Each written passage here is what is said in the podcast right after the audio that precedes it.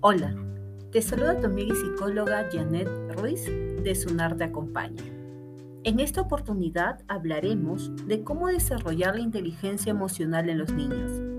En este primer podcast hablaremos del concepto de inteligencia emocional. Empecemos. ¿Qué es la inteligencia emocional? Cuando hablamos de qué es la inteligencia emocional, estamos haciendo referencia a un tipo de habilidad que nos permite gestionar las emociones de forma razonada y saludable. Comprender las propias emociones y saber cómo actuar ante ellas es de suma importancia para poder gestionar situaciones en nuestro día a día.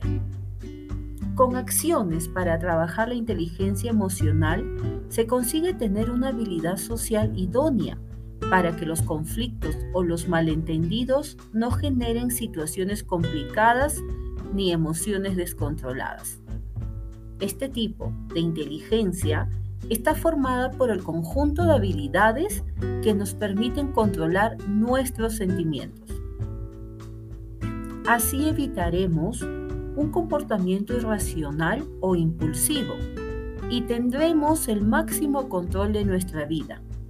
Es una herramienta ideal para resolver los conflictos que podemos encontrarnos en nuestro día a día de una forma asertiva y positiva. El concepto de inteligencia emocional ha estado presente por décadas. Se popularizó por el libro publicado en 1995, Inteligencia Emocional, porque es más importante que el coeficiente intelectual. El autor, el psicólogo Daniel Goleman, describió que la inteligencia emocional consta de cinco partes básicas. 1. Autoconciencia. Es donde una persona sabe lo que siente en un momento determinado. Entiende cómo sus estados de ánimos afectan a otros. 2.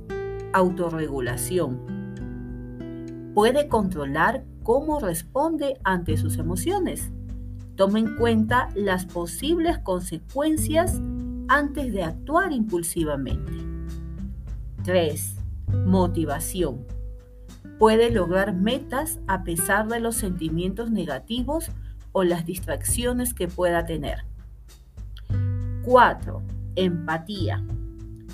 Puede entender cómo se sienten los demás.